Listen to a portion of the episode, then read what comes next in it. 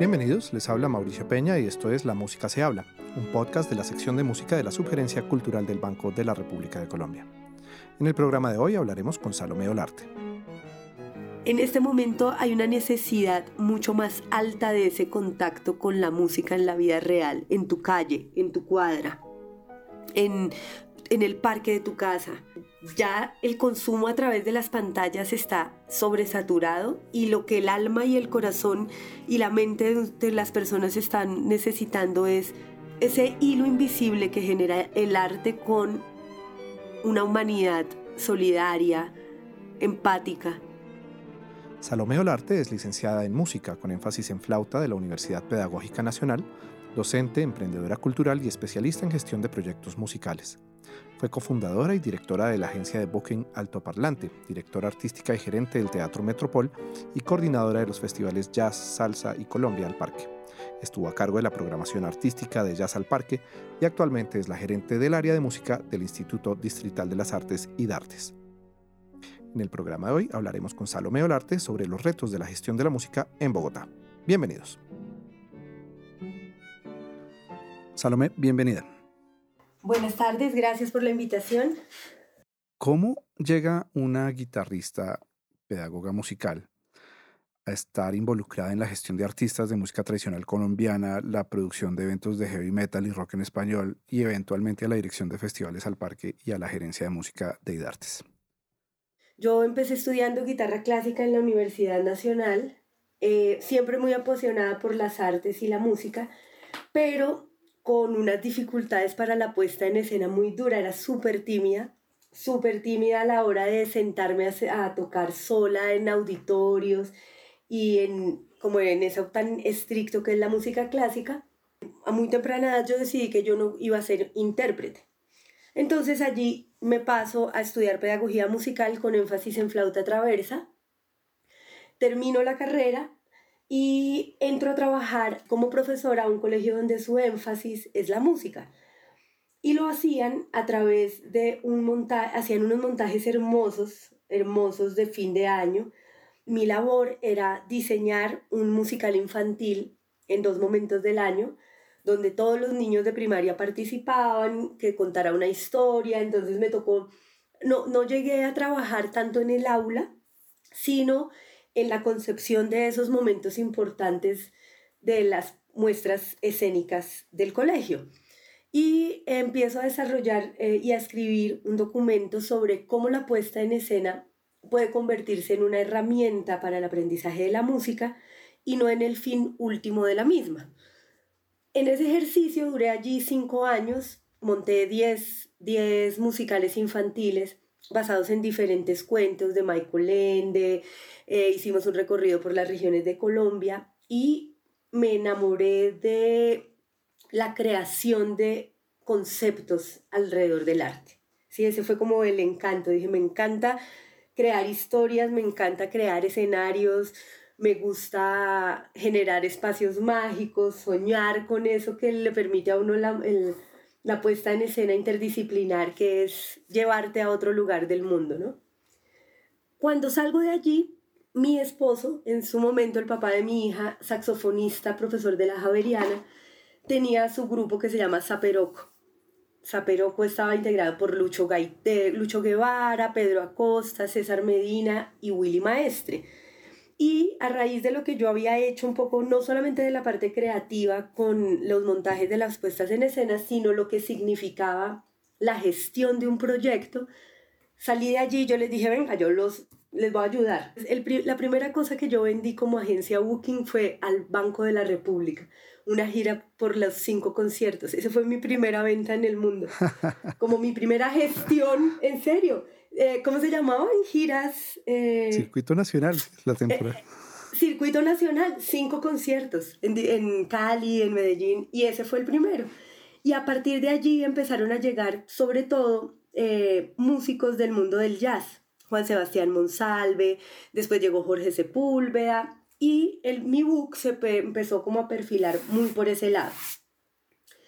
Después de eso ya fue como la primera agrupación que yo cogí un poco como manager, que fue Belandia y La Tigra. hace muchos años, con quienes trabajamos el concepto del burro y, y, y trabajamos un buen tiempo y cuando decidimos que yo iba a dejar, yo decidí que no me gustaba tanto ser manager, que me gustaba más trabajar con varias agrupaciones que, que trabajar con una sola, entonces hicimos como nuestra última gira, que llegamos a la Patagonia y allí se quema la cabeza de burro. Y ahí terminó mi historia con Belandia y la Tigra y sigue con un montón de otras agrupaciones, la Máquina del Caribe, la Mojarra Eléctrica, todo lo que estaba en ese momento como agrupaciones emergentes, fueron los grupos con quienes yo trabajé principalmente. Después de eso, ya un poco involucrada en ese mundo, aparecen dos amigos muy queridos que pues ahora somos más amigos, en ese momento éramos muy conocidos, y me, proponen que cojamos el Teatro Metropol me dicen, Salo, cojamos, ah, ¿por qué no cogemos el Teatro Metropol y lo administramos y levantamos ese venue, que ese venue es muy chévere? Pero ese venue tenía un problema ligado al plan de enderramiento territorial, porque ese escenario tenía unos planos que decían que específicamente era un lugar para la proyección de películas. Cuando estos chicos me dicen, mis socios me dicen, Salo, ven, metámonos en esto, yo les dije, bueno, pero sabemos que tiene unas dificultades legales, ¿no? Y entonces nos reunimos, nos reunimos con los dueños, hicimos un plan con el arquitecto y con el abogado de ellos y se instala un, como un proceso transitorio frente a la alcaldía y nos dicen, bueno, como ustedes están en toda la disposición, ya está avanzado el proceso, pues vamos a arrancar y efectivamente nosotros dimos inicio y empezamos a generar programación propia. Teníamos tres modelos programación propia, renta, coproducción y teníamos a una persona que nos ayudaba a mover cosas empresariales. Lo empresarial nunca funcionó, porque ese lugar era como un cero empresarial, o sea, venía, tenía toda la energía del metal. Lo intentamos, pero esa no fue una línea muy efectiva. Una vez ocurre esto, bueno, empezamos a programar y ahí nos vimos en la necesidad de volvernos a reunir con los dueños porque necesitábamos que esto sonara bien. Entonces hicimos ahí nuestra negociación, se insonorizó el lugar. El trabajo que se le hizo de insonorización a ese teatro fue muy, muy bueno y ahí despegó bastante porque a los promotores les gustaba mucho eso, como, wow, listo, la banda salió, salió contenta, no fue un gallo, no rebota el sonido, eh, como tiene también como un reconocimiento, la verdad la convocatoria en ese lugar funcionó muy bien. Iba todo muy lindo, muy bello, pero el proceso legal no llegó a buen término y nos tocó parar. Era una renta muy, muy alta para no poder garantizarle. Es decir, entrábamos un poquito en ese miedo de si vendemos y ya nos, ya, nos acaban de decir que el proceso del, del POT no está no se está llevando a cabo, corríamos el riesgo de eso, de vamos a vender una fecha, llega el promotor, monta todo y nos llega la policía. Entonces ahí, con el dolor del alma y después de muchos años de haberle trabajado, porque además levantar el nombre no fue fácil, como de ese estigma, nos tocó parar y cerrar. Y allí me llaman, en la época, eso fue en el 2012, me llaman para invitarme a hacer la, cura, la programación y la, curía, la curaduría de Jazz de Colombia al Parque en, en el 2012.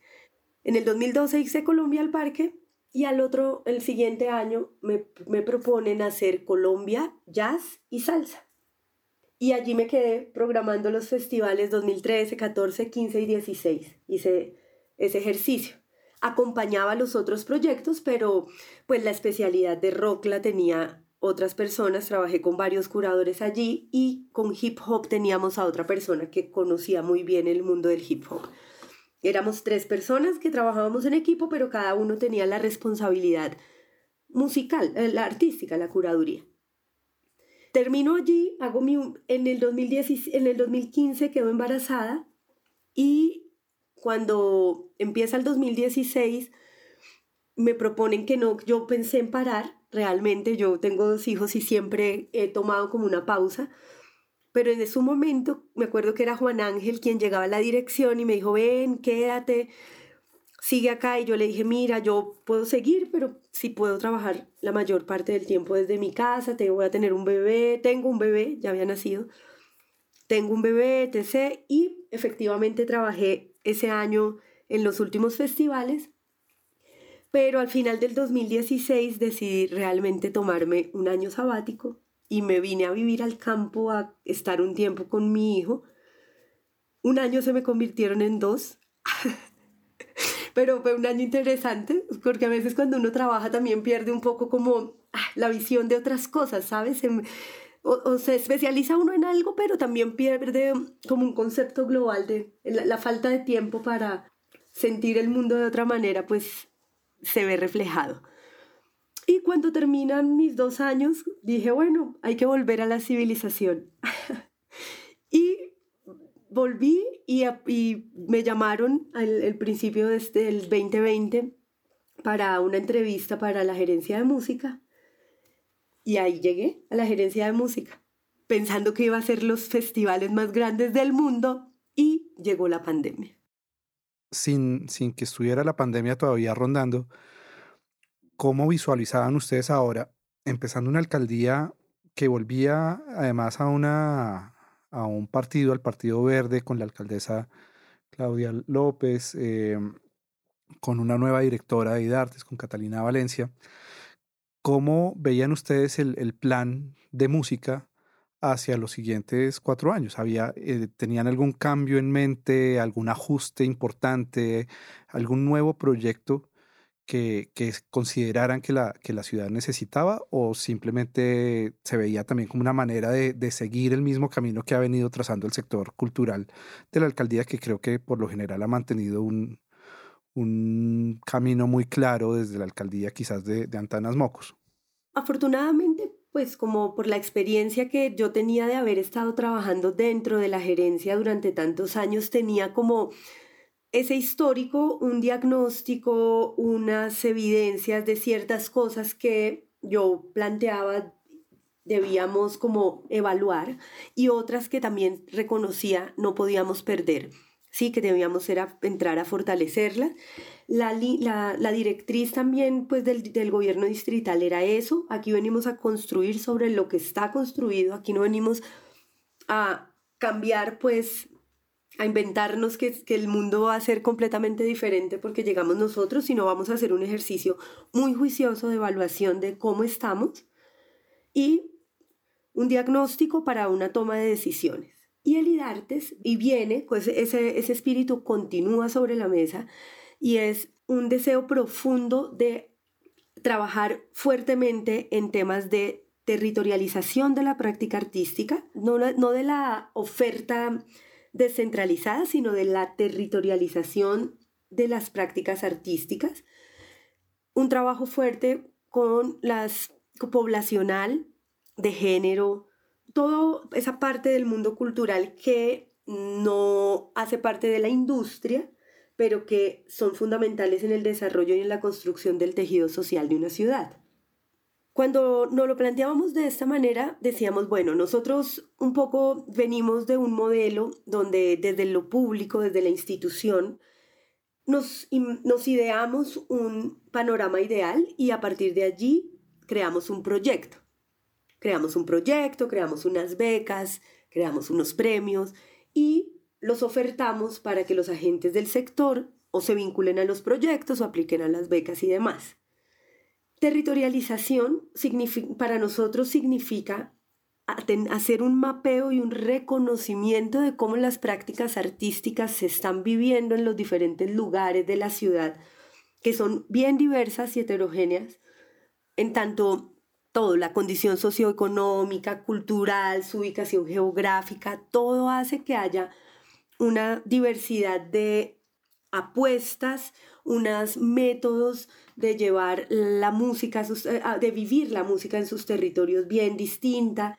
Entonces nuestra apuesta, y en la gerencia de música se tenía el nombre de acupuntura musical, que era, bueno, queremos es ir a conocer qué es lo que está pasando para acompañarlos en su proceso y no llegar a instalar nuestros modelos en sus propias formas de interactuar. Eso es un poco lo que desde el, el concepto básico desde el cual trabajamos la territorialización, el reconocimiento de las dinámicas propias y, el, y la institución y el Estado como un acompañante y potencializador de esos ejercicios.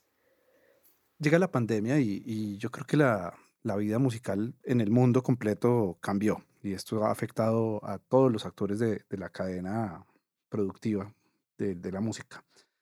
Sin embargo, viendo un poco todo este recorrido que has tenido con tu experiencia como manager, como pedagoga, eh, como gestora o administradora de un, local que se, se, encarga de producir música y llega y ahorita en la gerencia, viendo hacia, hacia afuera, hacia todo el sector, hacia todo este mundo que conoces en la ciudad de Bogotá, ¿tienes un, un diagnóstico o, por lo menos yo a veces me, me, siento a hacer diagnósticos y categorías de cosas que, que me ayudan a entender el panorama de las cosas? No sé si desde la gerencia de música tú lo has hecho, tratar de entender por ciertas categorías o, tipologías qué es lo que ha destapado la pandemia en cuanto al sector musical de Bogotá, en cuanto a sus estructuras, sus debilidades, sus fortalezas. Sí, sí, sí, sí, hemos hecho bastantes análisis. No te imaginas cuántos análisis hemos hecho al respecto. Claro, y un poco lo que tú dices es cierto, que Mauricio, porque cuando llega la pandemia, la, gerencia de música tiene gran parte de sus acciones, de su energía y de su operar está en los festivales al parque. te puedo decir que es el 82% de la energía de la gerencia de música se concentraba allí. Presupuestalmente todo se concentraba allí, todo estaba acá. Cuando dicen, ya, esto se cerró, entonces digo yo, bueno, listo, equipo, vamos a sentarnos y vamos a evaluar de una manera muy pragmática cuáles son nuestras rutas de acción. Tenemos una cadena de valor en la música que va desde el creador, desde el, desde el creador hasta el que circula y comercializa el producto final. Y aquí ahí hay una cantidad de eslabones que ustedes sellos disqueros, promotores, bookers, salas de ensayo, estudios de grabación, escenarios de música en vivo, agencias que se dedican a la divulgación, plataformas digitales, escuelas de formación formal e informal. Es realmente un ecosistema bastante amplio. Cuando nosotros nos encontramos frente a ese panorama empezamos a, a evaluar y decíamos, bueno, aquí lo que se está poniendo en evidencia es una problemática que viene de años atrás, de informalidad, de falta de reconocimiento y valoración de la práctica artística como un bien cultural de la vida cotidiana. Estamos evidenciando una desarticulación del sector muy fuerte, una falta de asociatividad muy fuerte y un estado económico de, de nuestros artistas y nuestros agentes, cada uno en su medida, pero o sea, por la crisis en el sector musical fue muy rápido porque son economías muy ligeras, economías de diario. Realmente estaban, muchos de, una, gran parte de nuestros artistas vivía la misma situación que, los, que las personas que, que viven de las chazas en las esquinas de la calle, porque viven una economía muy similar. Si no salgo y vendo, no tengo con qué comer. Si no salgo y toco al bar, no tengo con qué comer si no salgo y toco en la esquina de la playa, ¿dónde está mi diario? ¿Dónde está el, soporte? Eso fue una de las cosas más fuertes, más fuertes. Ver, en su momento nosotros decíamos, bueno, 2020 estamos evidenciando los cortes de flujo económico dentro del sector. Este año vamos a ver las pérdidas. El año 2020 fue como, uy, se cortó esto, se cortó esto. Este año estamos preparándonos para recibir y analizar y darle frente a las pérdidas que ya nos deja el 2020 en todo el sector. Hicimos un entramado, literalmente un entramado, un gran mapa conceptual donde nosotros decíamos, bueno, de todo este ecosistema, ¿a quienes tenemos que atender en diferentes niveles? Todos nos vamos a ver afectados, pero tenemos unos niveles de priorización de atención. Como te digo, los artistas, intérpretes que están, que tienen su quehacer en la calle. Primer eslabón que hay que encontrar una forma de reacción rápida e inmediata.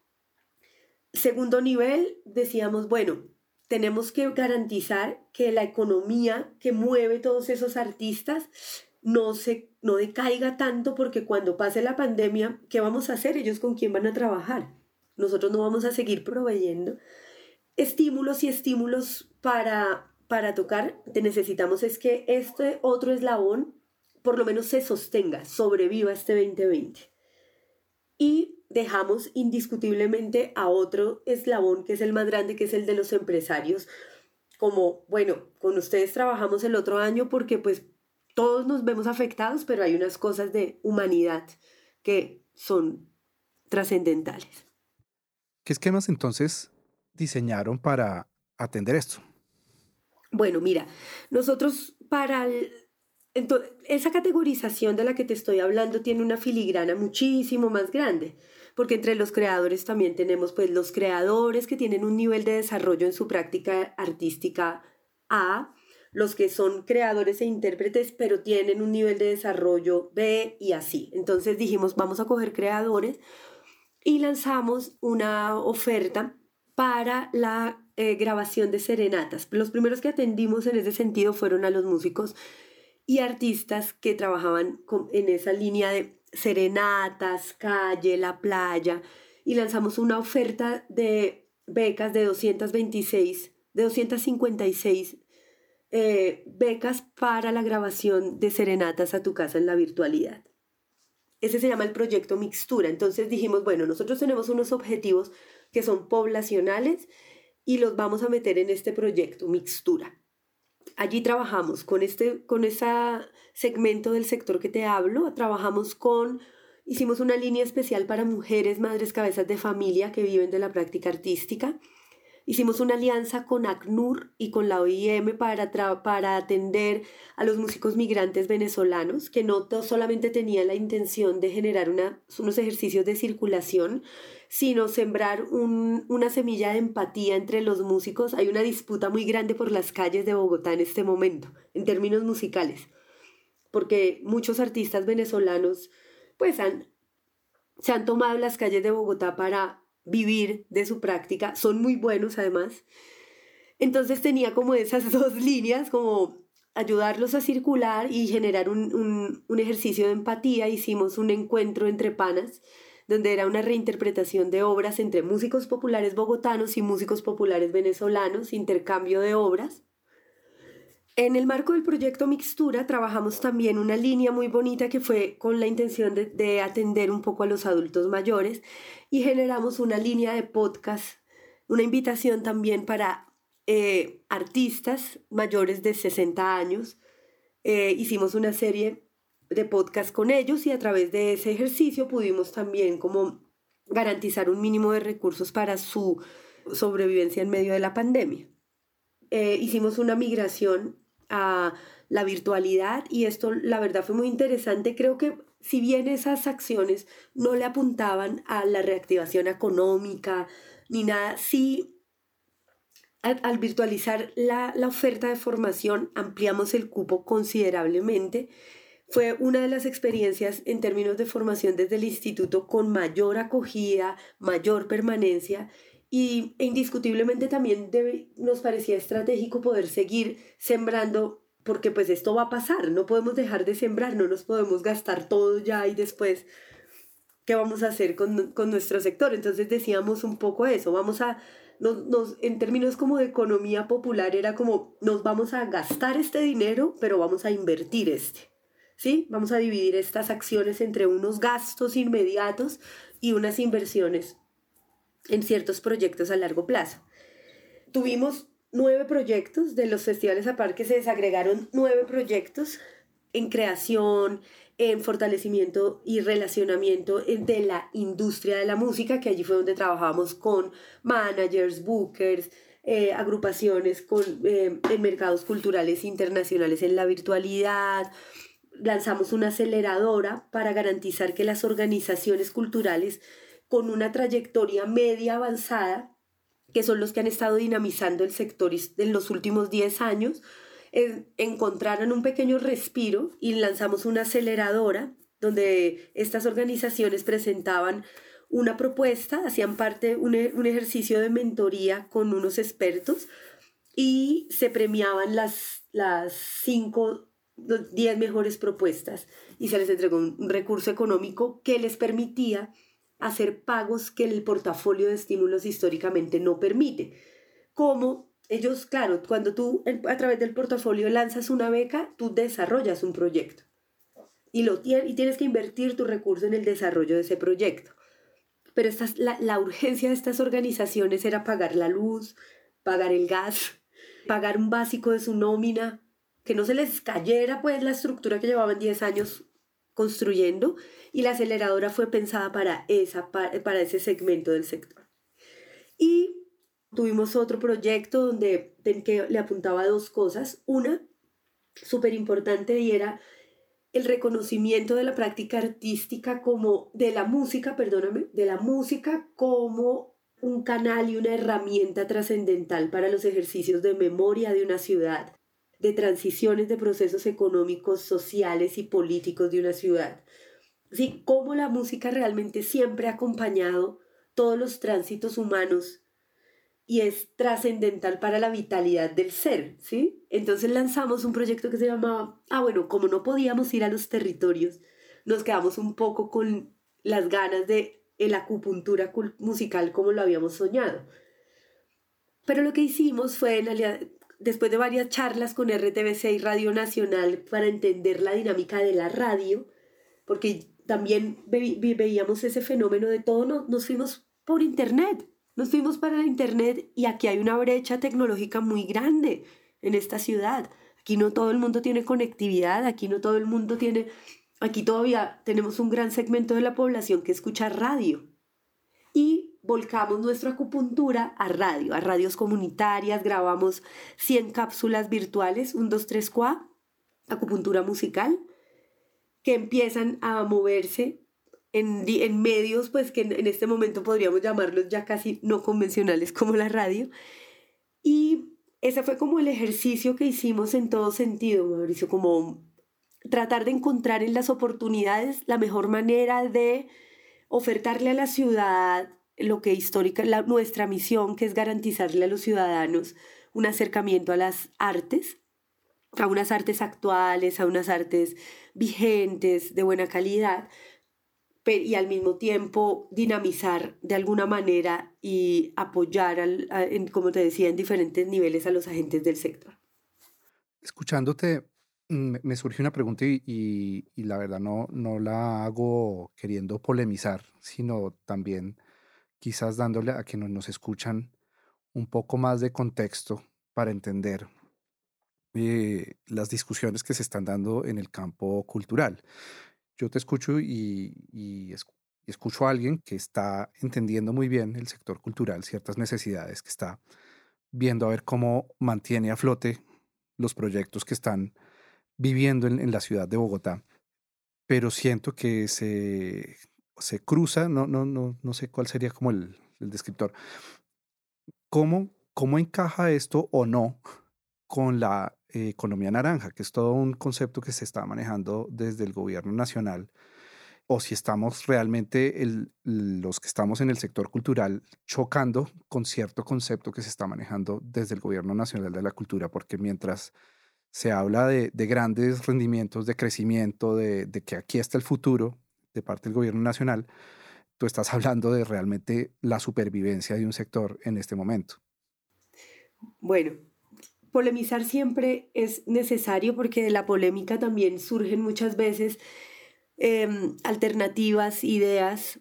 Ha sido un tema súper álgido, como te imaginarás, este año. La visión que tenemos nosotros y la visión que tiene el gobierno nacional respecto a la misión, respecto a las dinámicas, respecto a la realidad económica que tiene el sector. ¿Sí? Hay muchas cosas de lo que se plantea desde el gobierno nacional en torno a la potencia que tienen las artes vistas desde una como una economía y como un servicio. Sí, yo también en muchos de los espacios en los que hemos debatido acerca del tema yo decía no tampoco podemos tener ese ese tabú de que no nos pueden ver como un servicio porque somos cultura, porque somos la filantropía del mundo. No, también somos mercado. También nosotros ofrecemos productos y servicios. Lo que pasa es que hay una lectura mm, no sabría si decir que es superficial o, o más bien como que es mejor hacerse el que no el que no nos damos cuenta de eso, pero está instalada y está planteado todo un ejercicio de economía desde unas bases que no son reales, ¿sí? Desde unas formas de, y unas economías históricas que no son reales, ¿sí? Frente a unas formas de consumo y unas dinámicas de consumo que son trascendentales para pensarse un modelo como el que la economía naranja lo plantea. ¿Sí? Nos, no estamos, nuestra, nuestra ciudad, nuestra población, nuestra forma, la educación que tiene nuestro país y el, yo, excepto algunos territorios, diría que gran parte del mundo, el consumo cultural todavía está en unos nichos muy pequeños, todavía no hace parte de la canasta familiar como para considerarla como un ejercicio económico como el que se plantea desde la economía naranja. ¿Sí? Hay muchas cosas por fortalecer antes de entrar en ese ejercicio. Eso es lo que un poco nosotros nos, nos, nos veíamos allí como en una confrontación de no podemos, o sea, no podemos en este momento dejar a un lado, o sea, como descuidar unas cosas de base que aquí no están sólidas para llevar todo este producto artístico a una plataforma donde todavía no puede negociar, no está en la capacidad de entrar en esas dinámicas mercantiles. Volviendo un poquito a, la gestión de IDARTES y, y, creo, creo que lo que señalas refleja un poco la, la tensión que hemos sentido un poco en el, en el sector cultural con estos conceptos, ¿no? De, de, de ver una, un futuro y una economía pujante con unas realidades eh, un poco duras que tiene el sector y que, y que quizás la pandemia, como lo hemos venido hablando, pues han resaltado. O sea, que realmente no están las bases sólidas para, para decir que este es un sector fuerte, pujante y de, larga, de largo aguante. Eh, volviendo un poco a la, a la, gestión de IDARTES, tenía una, una pregunta pues, que también nos ha surgido. Nosotros desde el Banco de la República trabajamos eh, sobre todo en el área de, de, música clásica, digamos es que ese es nuestro, nuestro principal oferta hacia el público, eh, sin descartar otras músicas igual, pero, pero sí tenemos una fuerte filiación con la música clásica. Y quería preguntarte por el cambio tan radical que tuvo en algún momento, no, no radical, sino los cambios que, que trajo la alcaldía en, algunos momentos, cuando desapareció el IST, se creó la Secretaría de Cultura, Recreación y Deportes, y todos los programas del IST terminaron eventualmente en la Filarmónica de Bogotá, bajo la gestión de la Filarmónica de Bogotá, y en ese momento el IST reencarna como IDARTES, pero en ese tránsito la gestión de estímulos y de programas de, fomento hacia la música académica quedan alojados en la Filarmónica de Bogotá. Y eso siempre ha sido, pues desde entonces ha sido motivo de, discusiones y de, preguntas de si eso sí fue lo correcto o, si por el contrario se divorció o se distanció de alguna manera la manera de pensar acerca del fomento hacia la música, separando, haciendo esa separación entre música académica y otras músicas. ¿Qué, ¿Cómo lo han pensado ustedes? O tú que estás metida ahí hace rato, ¿cómo, ¿cómo es esa discusión y tienen en esta administración algún proyecto en ese sentido? Pues Mauricio, mira, nosotros hemos hecho un, histórica desde hace muchos años, es más, desde que eso ocurre, cuando la Orquesta Filarmónica tenía todas las prácticas artísticas y, y, el, y se toman la decisión de hacer esa división entre las músicas académicas o músicas clásicas y las músicas populares y urbanas, ya como en términos de política pública. Sí, o sea, usted se encarga de esto y usted se encarga de esto. Nosotros hemos evidenciado esa forma de visualizar las artes, no solamente en, en esa acción que es como trascendental, esa fragmentación entre qué es qué, ¿sí? Lo vivimos con los festivales. Nosotros también en este momento tenemos cinco festivales con nombre propio. Rock al parque, salsa al parque, jazz al parque. Es, creo yo, una, una, percepción y una forma que se, pues que necesita una transformación. Las prácticas artísticas ya no responden a esa titularidad tan, tan radical, tan canónica de las artes, ¿sí? Es, un, es todavía un concepto canónico. Usted hace esto, usted hace esto, usted hace esto, lo que usted hace se llama salsa, lo que usted hace se llama punk o se llama rock, pero en la vida real y en la práctica no solamente no se está dando de esa manera, ¿sí? Si algo ha transformado la dinámica cultural ha sido la fusión, en todo sentido. En la, en la gastronomía, en la moda, en la música, en todo. La fusión fue como una de las cosas que abrió otros espectros, pero nosotros nos quedamos en una política pública todavía escrita canónicamente. Y, ahora, y lo estamos viendo ahora, lo vemos, evidenciamos esa dificultad cada vez más en varios aspectos.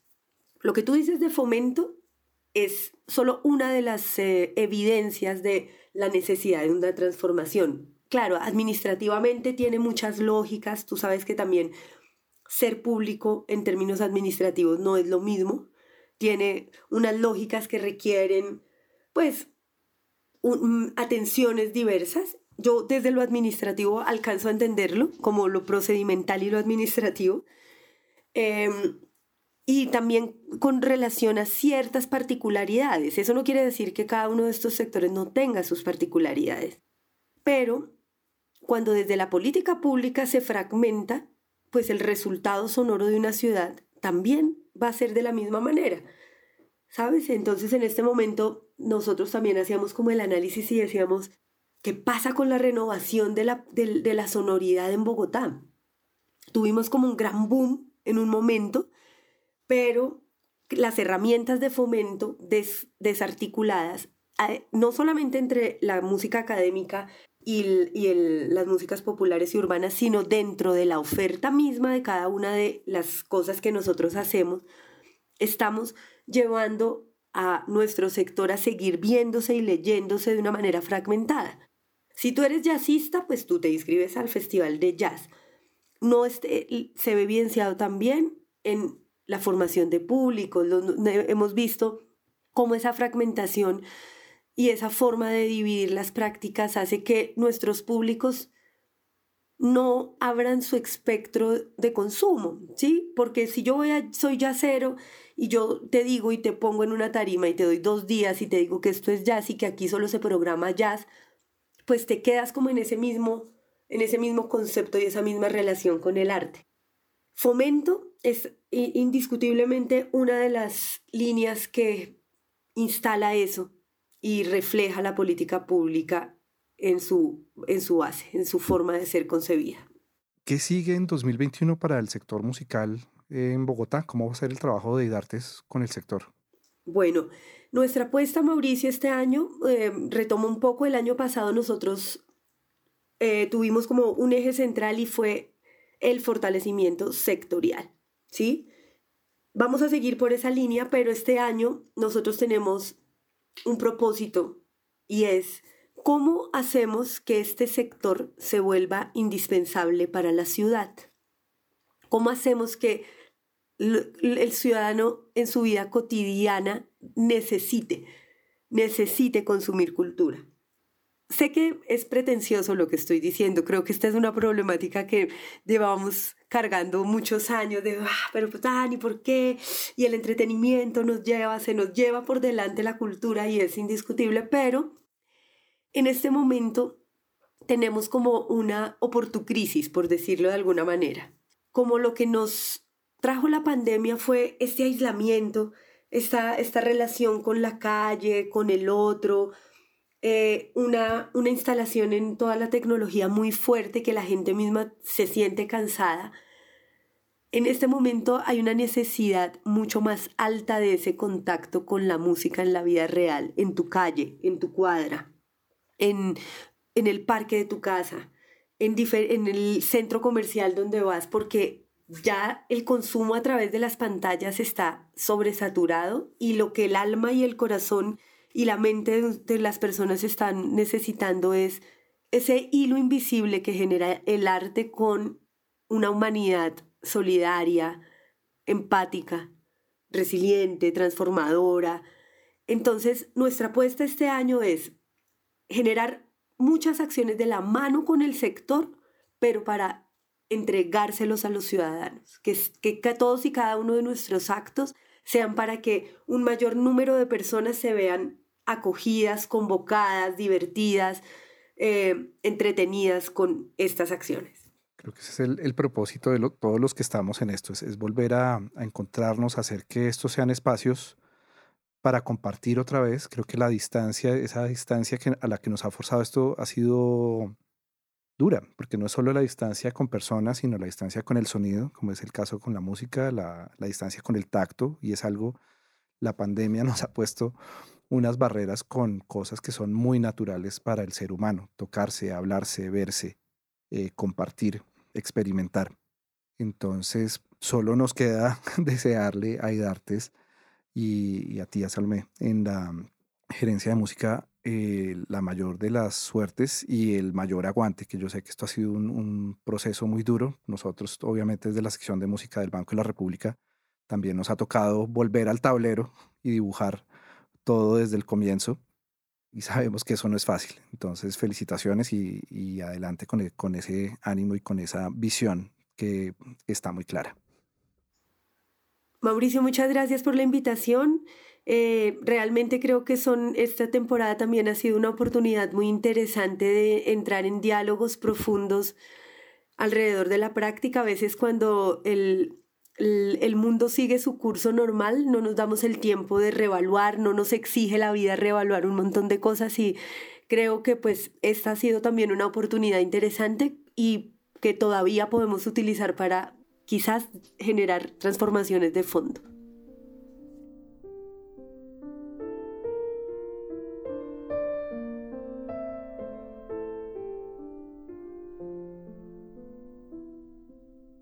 Salomé Olarte es la gerente de música de IDARTES, el Instituto para las Artes de Bogotá.